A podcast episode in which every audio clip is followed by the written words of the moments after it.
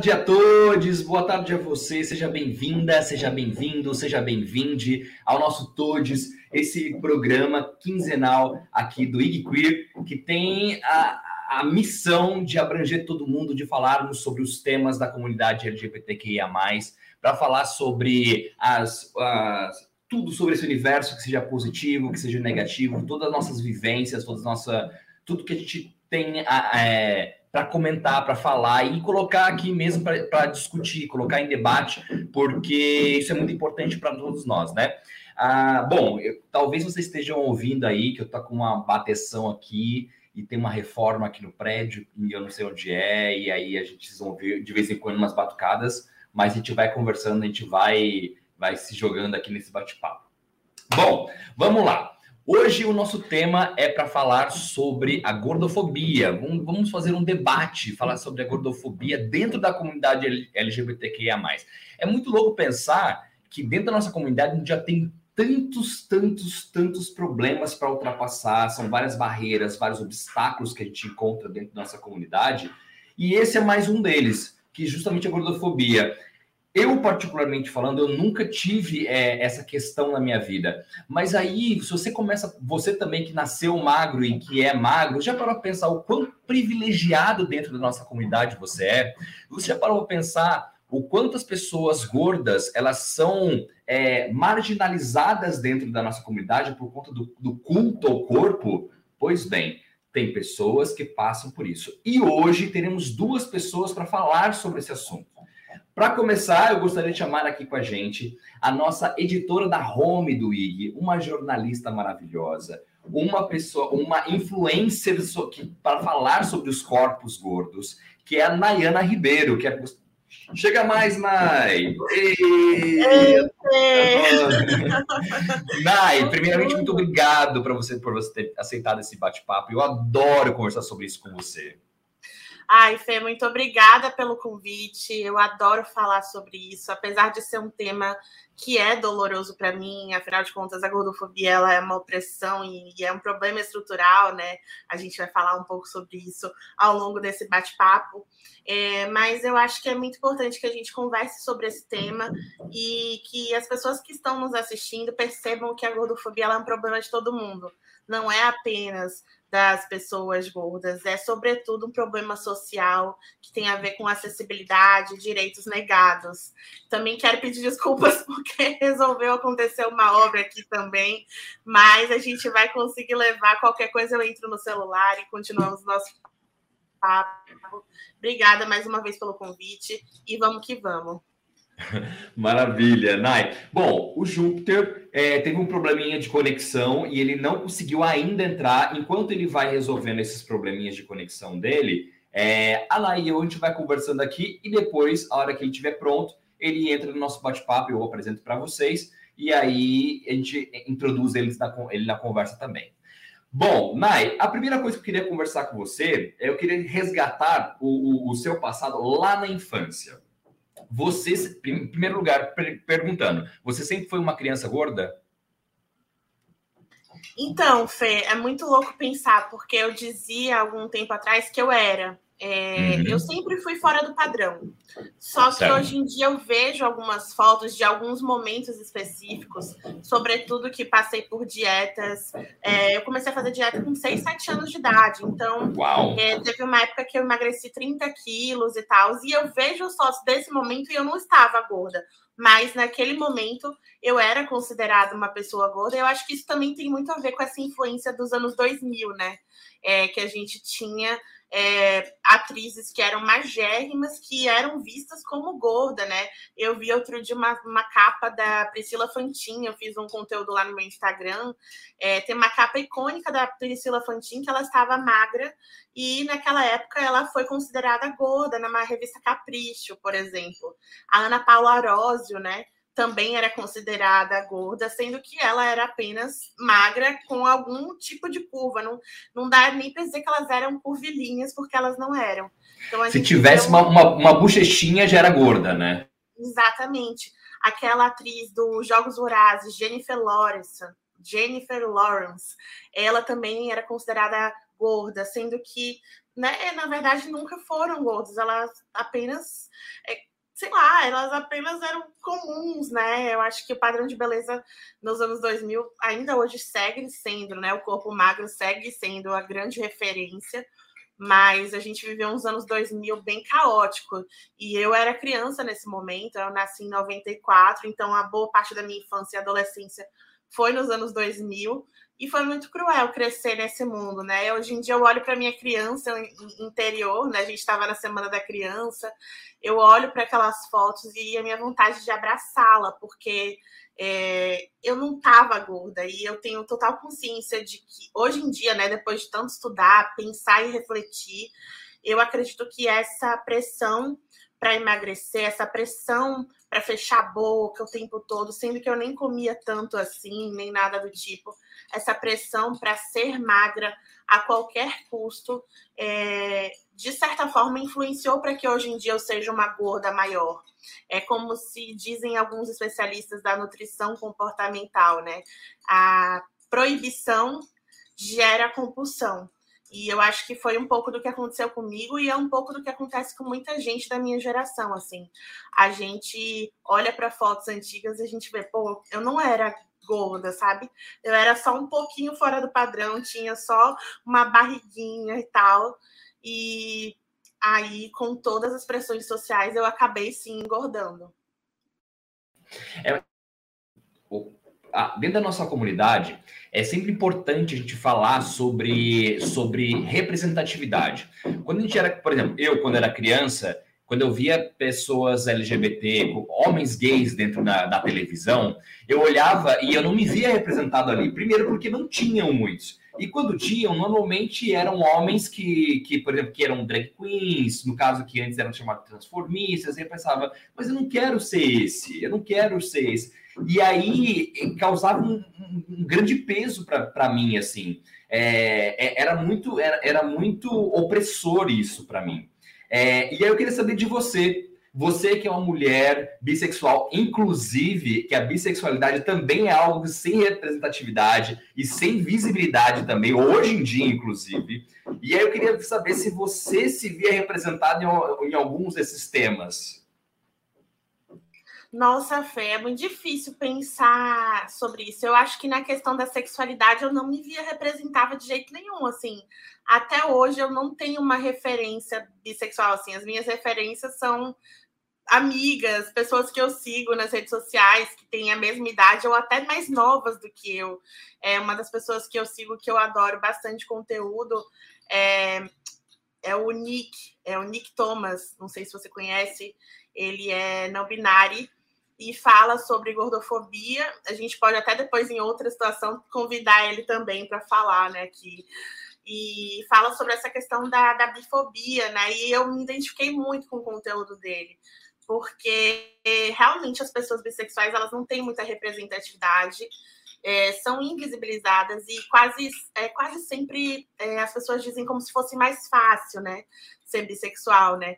Ah, não, mas você tem uma passibilidade, porque você também fica com pessoas de, do gênero oposto, então você, em alguns momentos, você vai conseguir ser é, né, bem aceita na sociedade. Sim, isso de fato acontece, né? Quando estou ficando com outras pessoas é, de outro, do gênero oposto, sobretudo, né? É, existe uma passabilidade, né? As pessoas, a sociedade me lê como hétero, né? mas é muito complicado, porque realmente não existem referências assim, não existiam e até hoje as referências são bem escassas, ou até mesmo do mercado mais independente, né? É, a, como o IG Queer faz bastante matéria sobre HQs, né? Que é um mercado que está crescendo bastante nessa questão da representatividade, mas eu não me lembro de nenhuma referência bissexual é, na época que eu, que eu era adolescente, enfim. E a questão da representatividade, ela realmente é muito importante, porque eu sempre. Eu, a gente cresceu nos anos 2000. O que estava em alta nos anos 2000? A revista Capricho, a revista Atrevida, eram as nossas construtoras de referências né, naquele momento.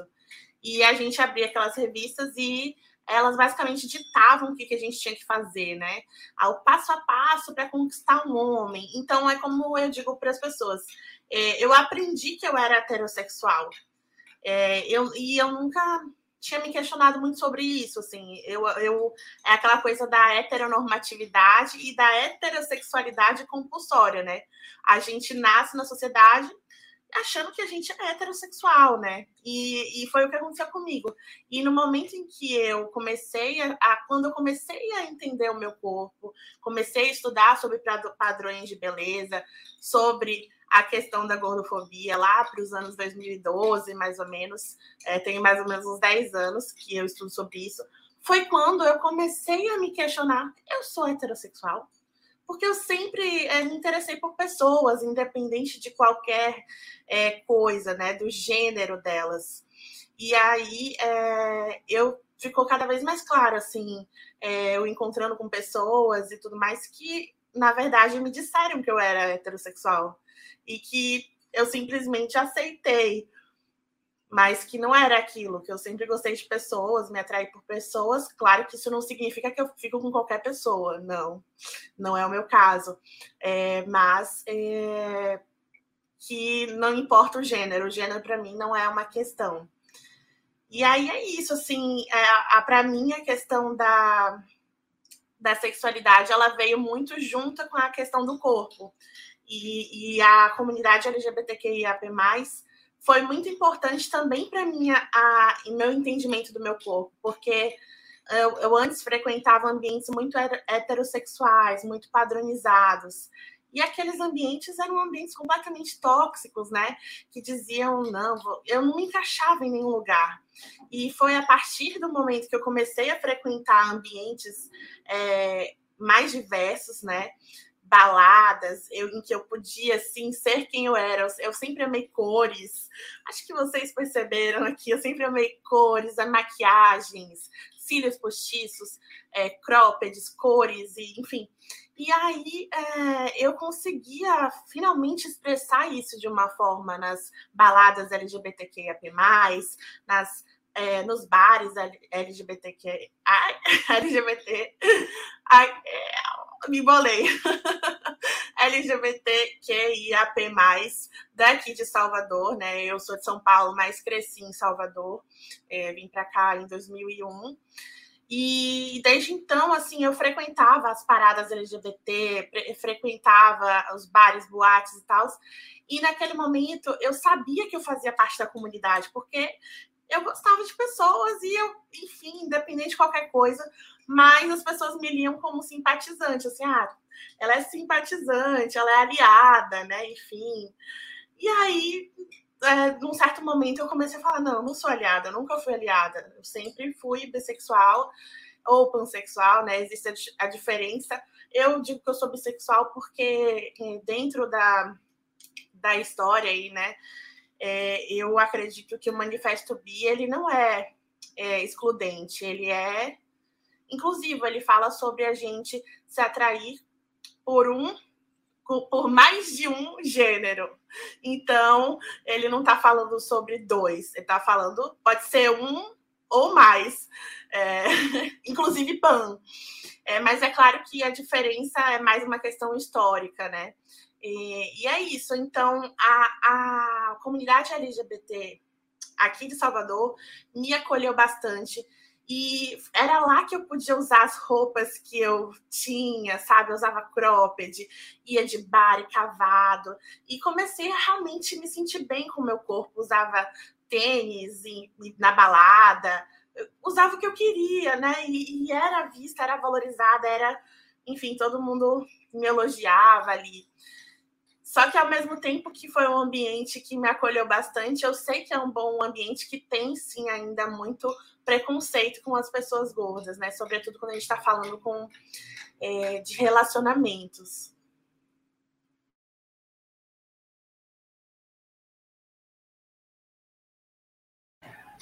Tá Bom, agora tá.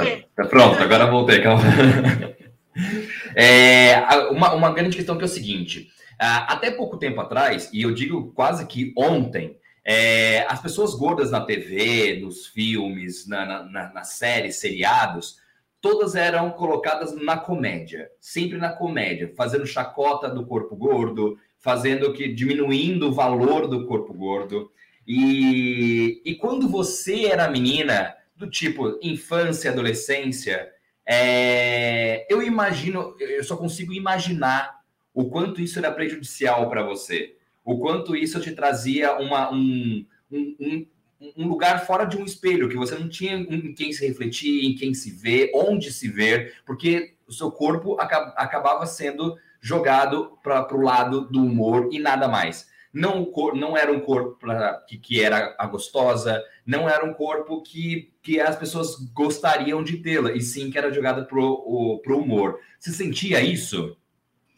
Sentia muito claramente, assim. É, eu tenho na minha cabeça a lembrança, por exemplo, da personagem da Mariana Xavier, naquela Minha Mãe é uma Peça, que é né, uma das obras-primas aí do Paulo Gustavo, enfim.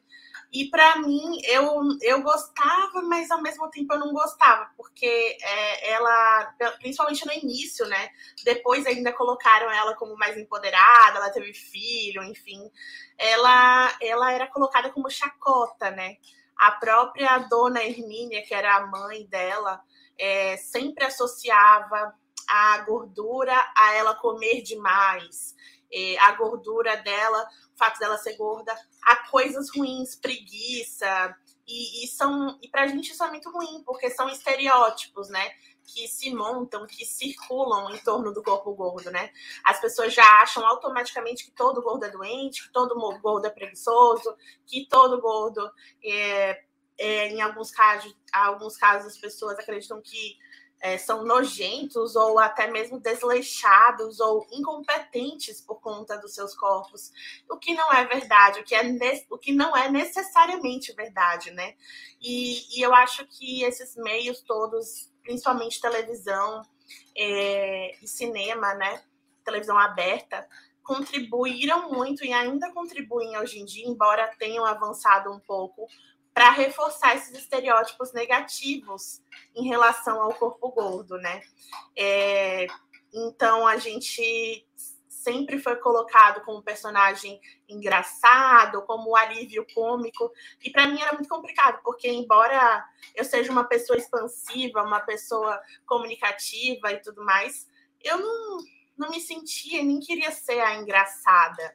E me deixava, é, me deixava extremamente triste é, eu ficava muito triste quando eu pensava que não tinha nenhum protagonista gordo, né? Era sempre o amigo do protagonista, era a amiga da principal, a amiga que vai chamar o paquera, a amiga. Era sempre personagens de apoio, né? A pessoa gorda nunca foi é, a principal. E era muito assim, para mim hoje em dia isso é inadmissível, porque se a gente pensar que 56% da população brasileira é gorda, então a gente está falando de uma maioria e não de uma minoria, né? E quando a gente fala de representatividade, a gente fala sobre é, pegar um pouco da sociedade, né, e refletir ela nos meios de comunicação, nos livros, nos filmes, né, na literatura, no, nas redes sociais.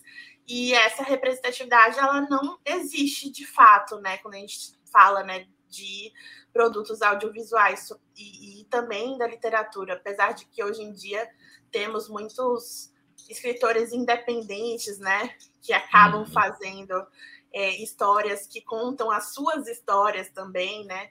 Muito importante isso. Mas é isso, assim, é muito complicado, porque esses personagens no cinema, na TV, sempre reforçaram coisas negativas, o que contribui com que a sociedade continue achando que, ai, não, é gordo porque quer, é gordo, af, come demais, que são coisas que não são necessariamente verdade, são é, afirmações que só prejudicam, infelizmente, é, na minha opinião, a gente ainda tem muito a melhorar em relação a isso. É, e a gordofobia, ela também tem a ver com isso, né? Das pessoas é, patologizarem o corpo gordo, né? você auto, patologizar, a gente está falando sobre é, transformar aquilo em doença. Então, se você fala em gordo, na nossa sociedade, as pessoas já acham que é doente. Gordo igual doente, o que não é verdade, né? Já temos muitos estudos que desmentem isso, que nem todo corpo gordo é doente, e mesmo que se fosse, tinha que ter né, um tratamento mais humano. É, eu posso falar depois um pouco sobre isso. Eu estudo bastante, né, sobre é, como que a obesidade foi considerada doença e tudo mais, e esses bastidores eu posso falar um pouco. Mas é, eu acho que que a gente tá que a gente precisa falar, a gente precisa falar de acessos e direitos. É, a luta anti-gordofobia luta para que a gente tenha acessos e direitos básicos, como de ir e vir, de sentar numa cadeira, de passar numa catraca, de trabalhar. Porque, infelizmente, a gente tem hoje em dia muita gente é, que tem esses direitos negados, que não sai de casa porque não passa numa catraca não sai de casa porque não tem o que vestir, não tem uma máquina no médico que faça o um exame, sabe? Então a gente está falando de uma coisa muito básica que deveria ser um direito de todo mundo e não é. É muito louco que a, a sociedade ela é feita para pessoas magras, né? Tudo na sociedade. E, a, e, e eu, sobre a, o que você estava falando anteriormente, eu estava analisando o seguinte: é nessa fase que começam a, a que, que nessa fase que a gente estava falando é que começam a surgir palavras que, por, por exemplo, a pessoa fala assim, é, a, a, usar a palavra emagrecer como uma forma de elogio e falar assim, engordou como uma forma de, de crítica. Nossa, você engordou. E, e, é, muito, é muito triste. E é muito. É, eu acho que a palavra é, é exatamente essa. Acho que é muito triste quando as pessoas, elas, para fazer um elogio, precisam usar do seu corpo para te elogiar. É muito triste isso. É, e, esse, e isso é uma coisa que já está enfiada na nossa cabeça para poder falar dessa forma. É, eu tenho uma amiga minha que ela, que ela aumentou um pouco é, de peso durante o período que estava morando fora do país. E quando ela voltou, a primeira coisa que o pai dela disse não foi nem é, Oi, filha, que saudade. o pai dela disse: Nossa, filha, você engordou. E aí ela respondeu: Pai, eu não te vejo há quase um ano. E a primeira coisa que você tem para me dizer é que eu engordei. É isso. Então as pessoas, por menos, por, por menos que tenha maldade, por exemplo, de um pai com uma filha que estava morrendo de saudade da filha, é, isso vira automático, né? As pessoas quererem comentar sobre o seu corpo, né?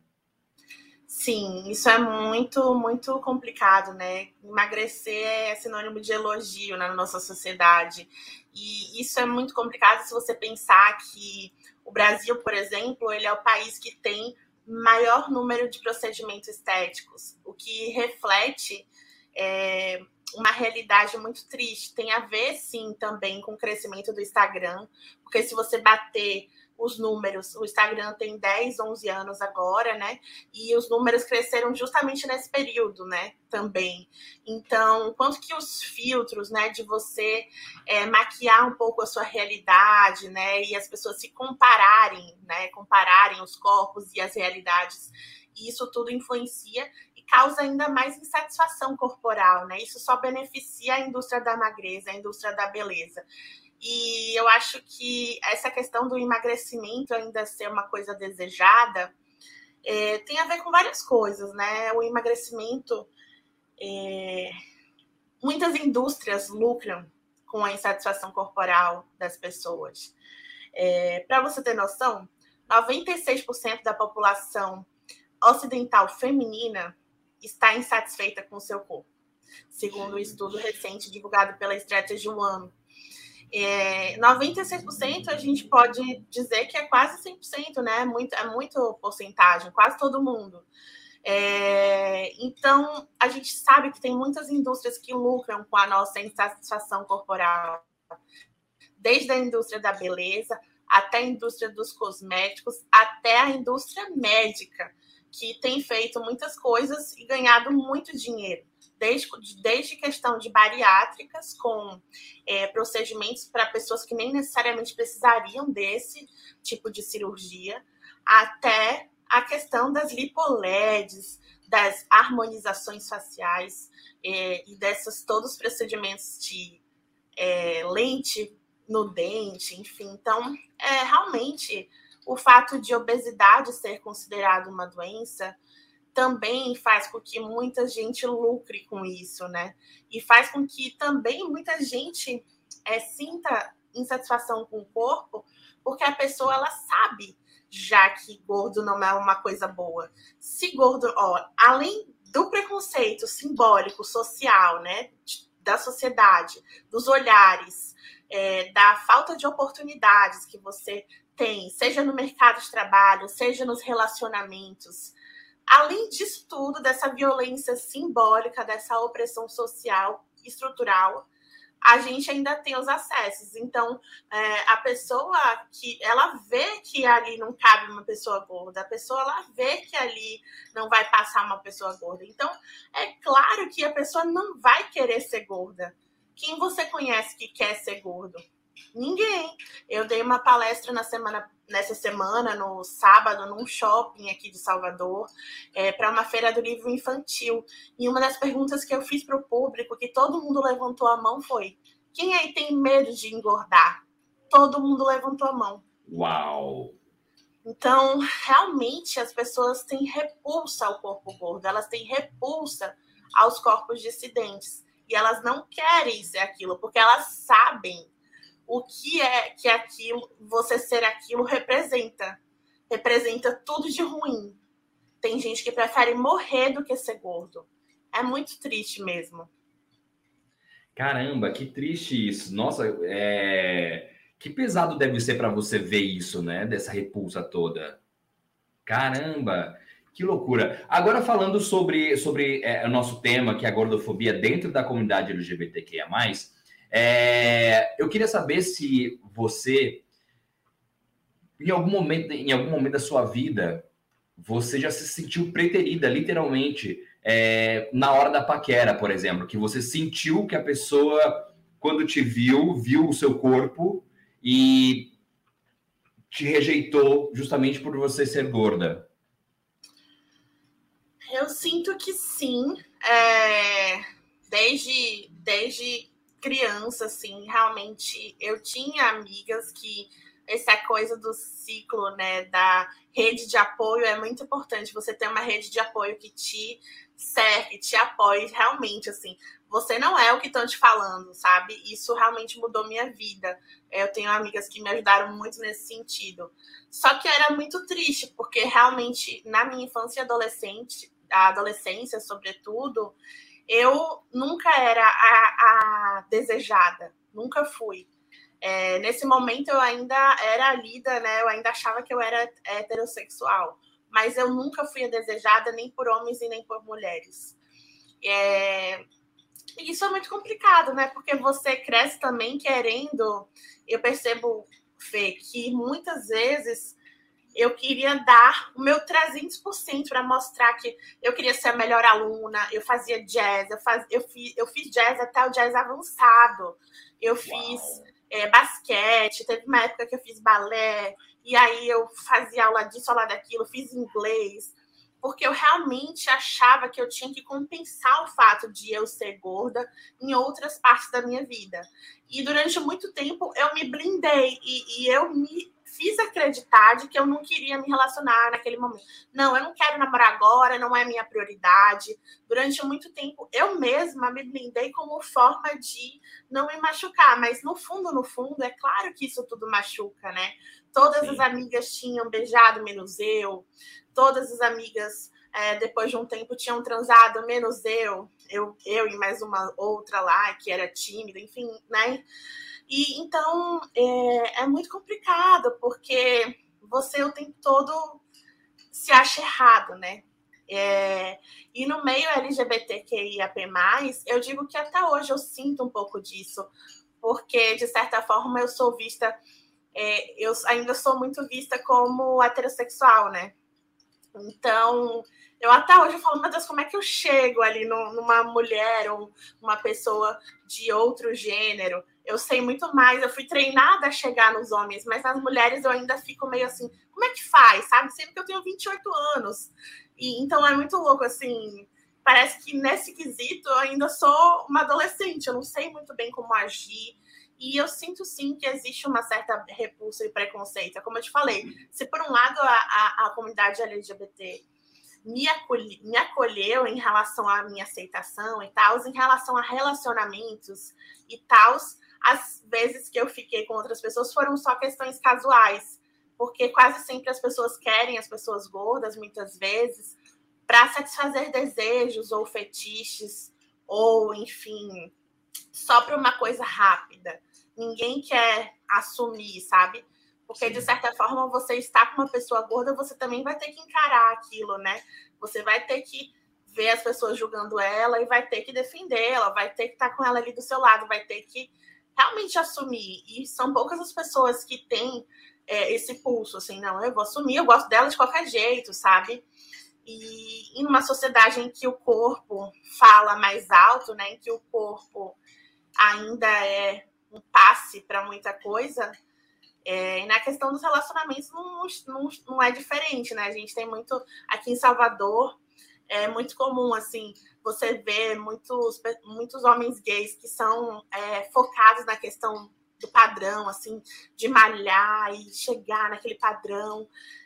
E, e, é ainda pior, assim, quando a gente fala, por exemplo, de homens gays, né? Eles falam que muitas vezes só conseguem se relacionar com é, ursos, né? Tem essa comunidade de ursos. É, eu fiz até uma matéria sobre isso lá no meu Instagram, fiz um formato diferente de matéria. E entrevistei né, o Aleph, que é, é um criador de conteúdo preto, e ele falou sobre isso. Ele falou: olha, o, a, as, os gays padrão nem olham pra gente, sabe? Nem estão nem aí, desprezam mesmo. A gordofobia é ainda pior do que na própria sociedade, sabe? Então, é muito louco, né? Uma comunidade que deveria acolher, que, deve, que na teoria pensa no diferente, e aí quando entra nessas questões mais profundas, são conseguem ser ainda piores, assim, ainda mais é, preconceituosos, assim. É, aqui isso fica muito claro no carnaval, é, quando a gente vai em blocos, tipo da Cláudia Leite, é, que ela carrega assim, uma multidão de homens sem camisas e saradões, enfim, quase todos da comunidade, né?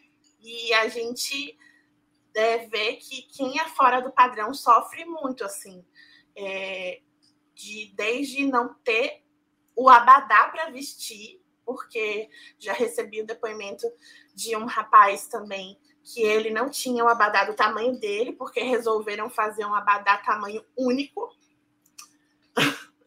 que não cabia ele. Sim. Que absurdo.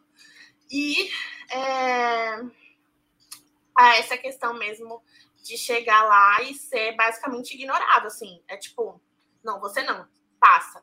É como se a pessoa fosse um lixo, assim. É, e eu recebo também muitos depoimentos de pessoas nesse sentido, assim, desde de amigas bissexuais, de amigas, de amigos gays, é, que são preteridos mesmo e não conseguem se relacionar relacionamentos mais longos, quase sempre coisas casuais. É, onde eu vejo que a diferença é um pouco maior, assim, é, na comunidade sapatão, é, que existe um certo grupo ali que é, se atrai de pessoas fora do padrão, que as pessoas não ligam tanto para essa questão do corpo. E eu acho que isso tem a ver também com o feminismo, né?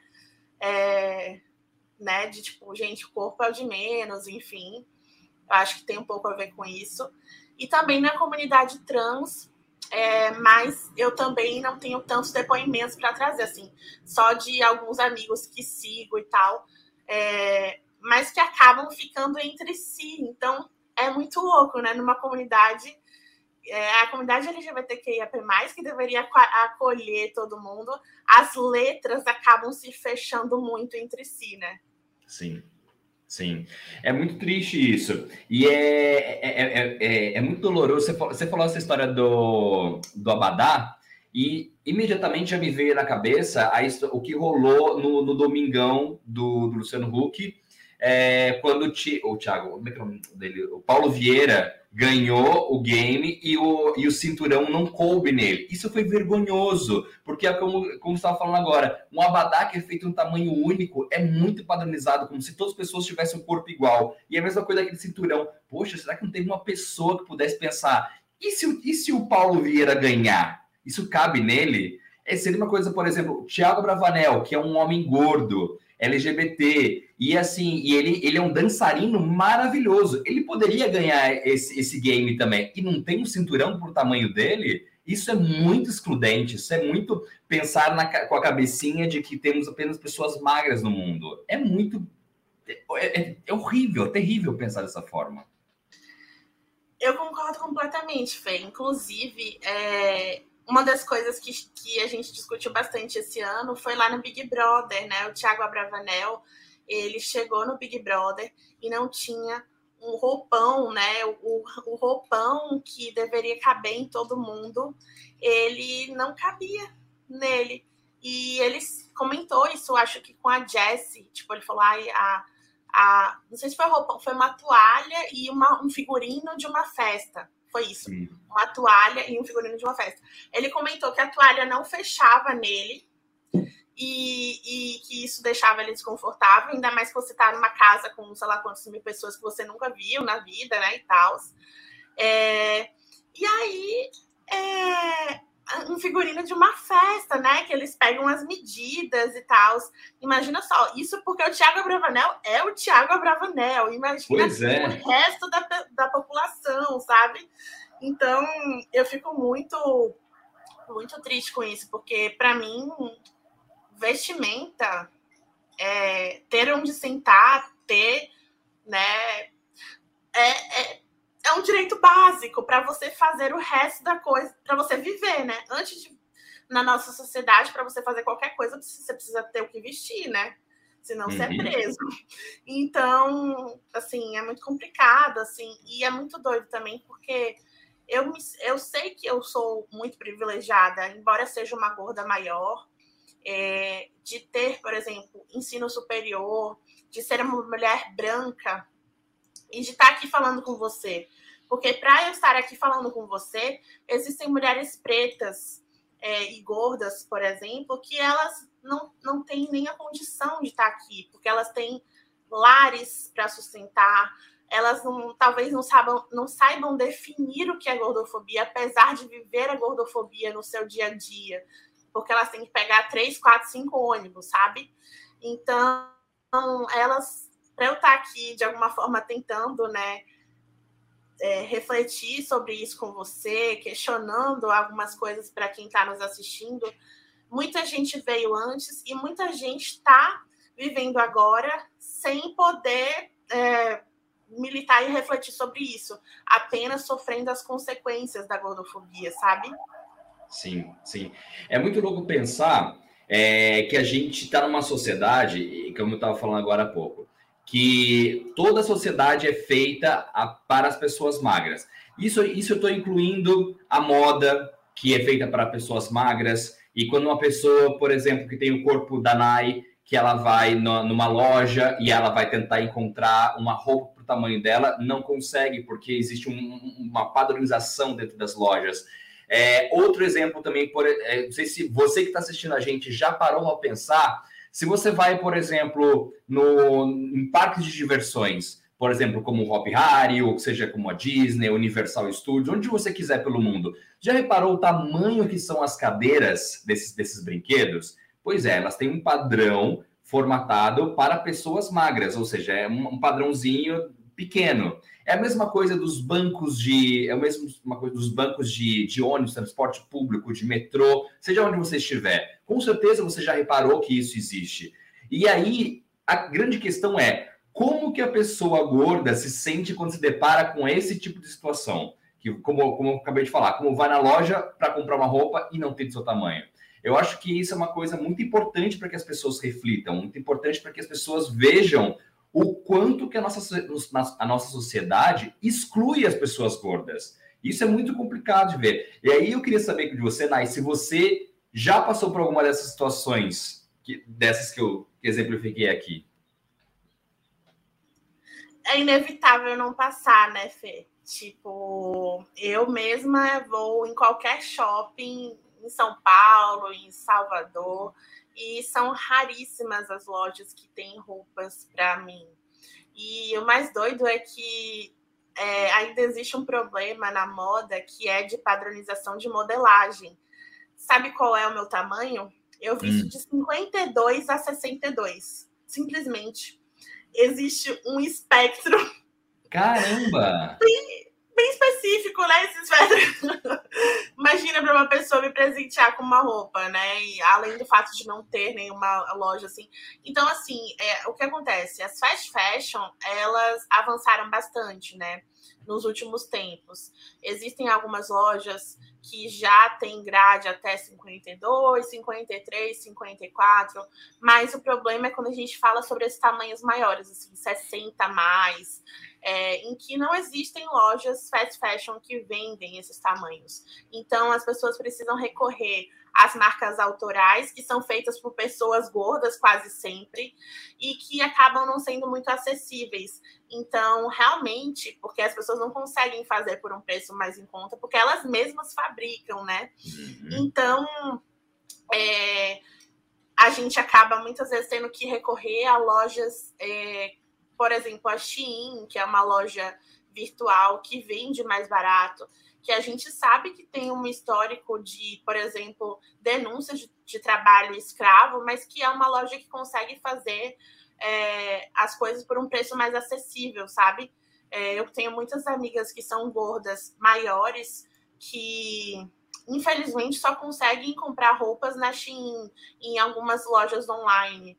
É, elas não têm nenhuma loja fast fashion que as vestem, porque justamente o mercado ele não não pensa na gente e e muitas vezes dá umas desculpas esfarrapadas, tipo, ai, é pano demais, é mais caro. Ah, então nessa lógica, a roupa de bebê tinha que ser o quê? Cinco reais, né? Exatamente. Não faz sentido nenhum, assim. E eu conheço pessoas que estudam tecido e moda que falam que não, não tinha nada a ver, sabe? Se você vai fazer uma grande produção, é, você consegue comprar o tecido por um preço é, é, mais barato, enfim, que são desculpas farrapadas mesmo. Eu acho que eu já passei por várias situações de gordofobia, mas eu acho que essas situações de acesso são as piores.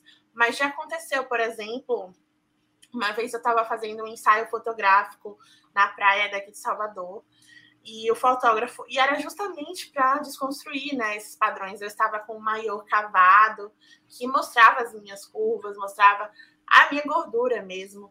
E na, o fotógrafo só me contou isso depois de meses, porque ele não quis, mas ele disse que na hora ele gelou e ele teve a certeza que ele tinha que me fotografar, porque passou um cara assim do lado dele e falou assim: af, nojenta, como é que tem coragem? E cuspiu assim, como se fosse, assim, só não caiu em mim porque ele estava longe de mim, mas tipo, o cara cuspiu em mim, sabe?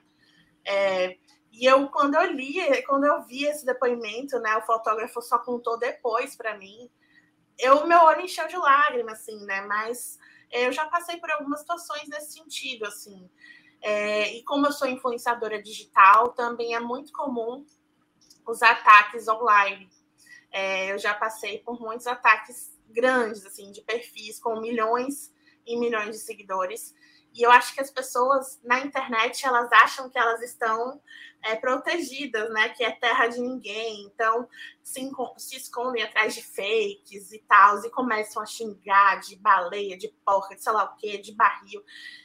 E é muito complicado, assim, apesar de hoje em dia eu ser muito mais blindada em relação a isso, eu sei que isso diz muito mais sobre as pessoas do que sobre mim. É, imagina para uma pessoa que não tem esse mesmo entendimento, você receber né, um ataque gratuito, assim, né, sem nenhum motivo é, de ódio, simplesmente porque a pessoa não consegue aceitar a sua existência, né? Então é bem complicado, mas eu acho que pior do que esses ataques assim é, são é o preconceito na própria família. E é uma coisa que a gente precisa falar, né? Uhum. A gente, os nossos pais responsáveis, as, as próprias escolas e professores reproduzem é, muito essa coisa do ah, não, tô gorda, tô feia, né? As mães, né? Muito comum, ai, não tô muito gorda, e às vezes você olha, ela não tá nada de gorda. E mesmo se tivesse qualquer problema, calma, existe muito esse pânico. Então, uma criança que cresce nesse lar, né? Que a mãe que é magra tá dizendo que é gorda, ela vai achar que ser gorda é a pior coisa. E no momento que ela for gorda, ela vai se sentir a pior coisa do mundo, né? Imagina. Sim. E, e, é muito complicado, assim, ainda mais nos meios da, das famílias, em que isso é muito, assim, às vezes é até eu que sou, né, ativista da causa, de vez em quando minha mãe solta um, ai, você não comeu demais hoje não? Eu falei, não. O que você viu comer hoje? Ela, ela passou o dia todo fora de casa e do nada solta uma dessa. Isso é também uma forma de gordofobia, sabe? Uhum. É, e, e, das pessoas da família, ai, ai, julgarem os nossos pratos em almoços. É, e é uma coisa muito entranhada assim na sociedade. Às vezes a pessoa não está fazendo por mal, né, uhum. mas é uma falsa preocupação com a nossa saúde, né? Ai, não, é, você não vai emagrecer. Não, é pela sua saúde. Mas na verdade não é pela saúde, né? É esse, esse cerceamento que querem controlar os nossos corpos. Sim. Nai, agora a gente se aproximando da nossa reta final do nosso papo aqui. É...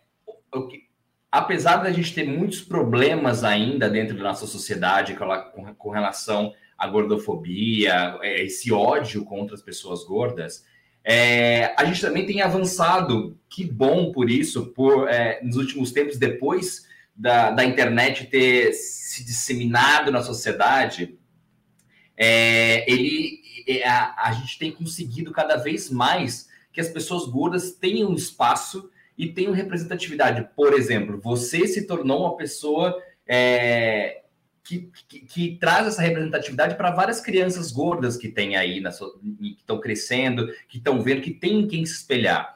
Antigamente, nossa, na nossa infância, o único lugar que a gente tinha para admirar alguém era sempre pela televisão. Mas a televisão não tinha essas pessoas. Mas hoje as pessoas estão mais focadas na internet do que na televisão. E você está aí para chamar para chamar essas pessoas e dizer para essas pessoas: olha, você é uma pessoa normal, não importa o corpo que você tenha, se você é gorda, tá bom, você é linda, você é gostosa. E isso é muito lindo de se ver. Você também tem sentido isso, que a representatividade tem crescido com a internet? E, você, e, e, quais são as coisas que as pessoas te dizem, as pessoas que chegam até você nas, pelas redes sociais? Sinto que sim, né? Eu acho que as redes sociais elas funcionam também, né, como um, um, são plataformas independentes, né? De certa forma, apesar de terem donos, é, são como editoras independentes, né? Como a gente tinha falado no início da live. Então a gente vê sim um crescimento de pessoas nas redes sociais que são mais gente como a gente, né? Eu acho que isso que é o mais legal das redes sociais, a gente antes da televisão a gente não podia escolher quem que a gente vai assistir, a gente não podia escolher quem, quem que vai ser a protagonista da novela, quem que vai ser a tendência do momento. E a gente, hoje em dia, a gente pode um pouquinho, né? Escolher quem que a gente vai seguir, escolher é, se a gente vai acompanhar aquela atriz da Globo que está na novela do momento. Então, eu acho que as redes sociais trazem sim um pouco mais de representatividade eu acredito que deve ser muito melhor crescer, né, num lugar onde você tem referências como eu, embora seja difícil eu falar isso, hoje em dia eu não falava isso, mas hoje em dia eu já falo porque eu recebo tantos depoimentos e me sinto realmente lisonjeada, sabe? É, e essa representatividade ela é muito importante, porque eu não tive, né? Eu não tive essa representatividade.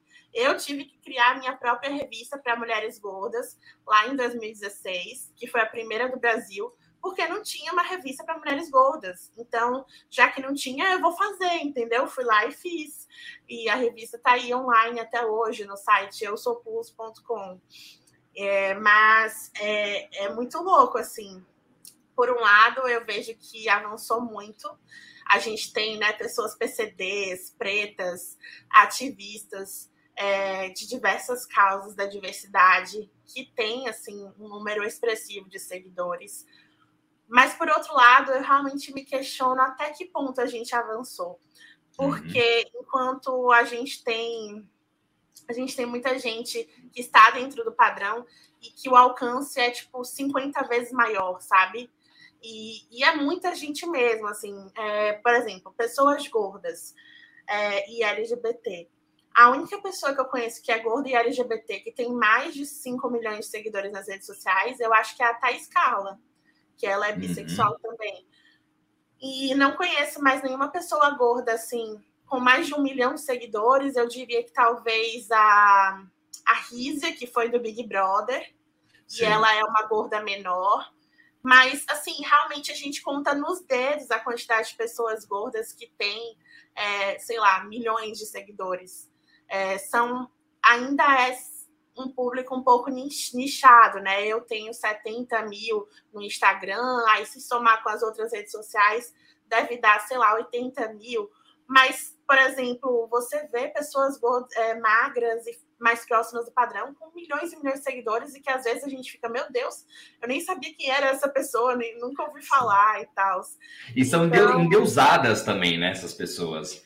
Exatamente, endeusadas e, e, realmente conseguem muito mais trabalhos. Eu, assim, é isso, né? Existe uma abertura, né? As marcas, elas já né, cooptaram o body positive, né? Então trazem uma diversidadezinha, mas só até certo ponto, né?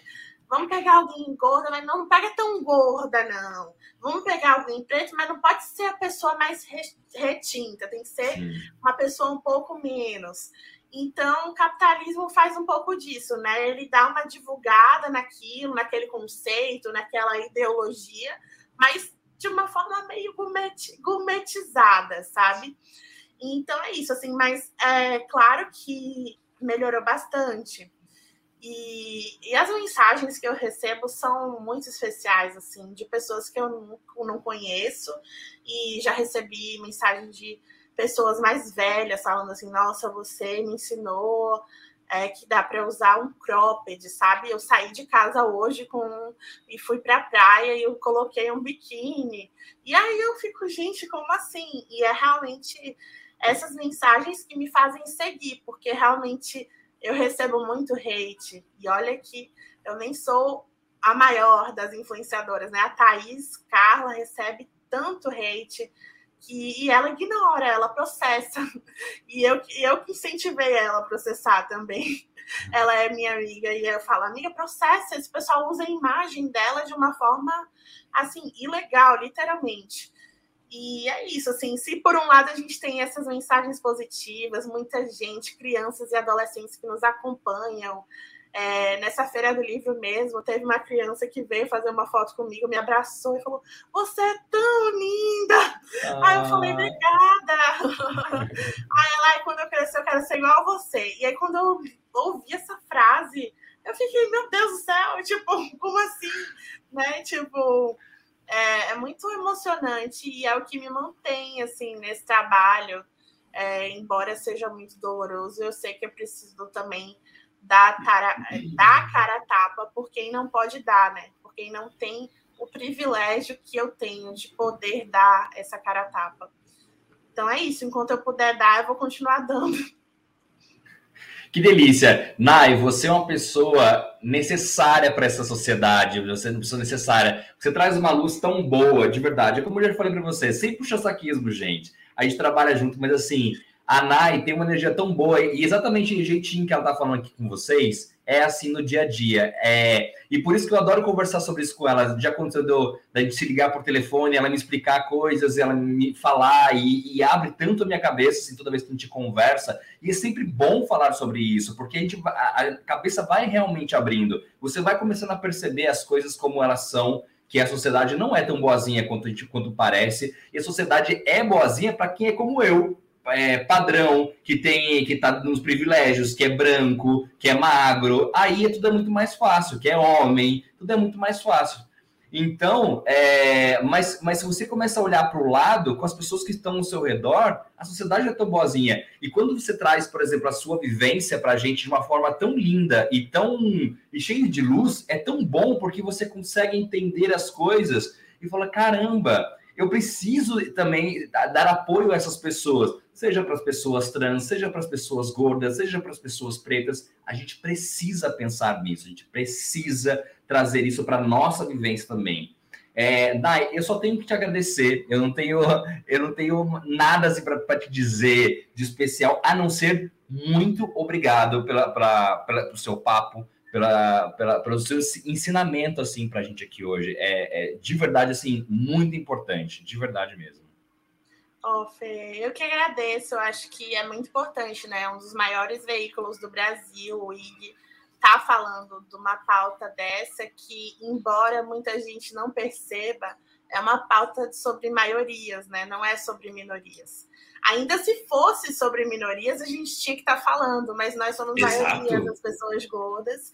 E, e, enfim, existem muitas pessoas gordas LGBTQIAP+. Acho que a gente ainda tem muito a desconstruir em relação a isso. Acho até que depois a gente pode fazer uma continuação dessa live. Eu estava vendo os comentários aqui. É, o José falou uma coisa sobre pessoas trans. Acho que você deve ter visto por aí. Ele falou que o movimento LGBT, né, ele defende a diversidade, só que é muito amargo, porque há distensões de aceitação em cada uma das letras, enfim, ele disserta sobre isso nos comentários, e eu acho que ele está muito certo, assim, é, o movimento LGBT ainda tem muito a, a, refletir sobre isso, e é muito louco, acho que a gente precisa também falar mais sobre isso, porque o movimento LGBT, sim, são de minorias, desse, nesse caso, sim, é, uhum. só que é uma minoria que tem muita gente, só que tem muita gente também que acha que não que não tem que fazer nada e tudo mais, e que acaba reproduzindo os preconceitos da própria sociedade. E aí é muito cruel você ser LGBT achar que vai ser acolhido e muitas vezes não ser acolhido, né? Sobretudo as pessoas que são gordas, as pessoas que são trans, que são corpos dissidentes é, dentro do meio LGBT acabam é, sendo muito jogadas a escanteio é, por um movimento que deveria ser essencialmente acolhedor, né?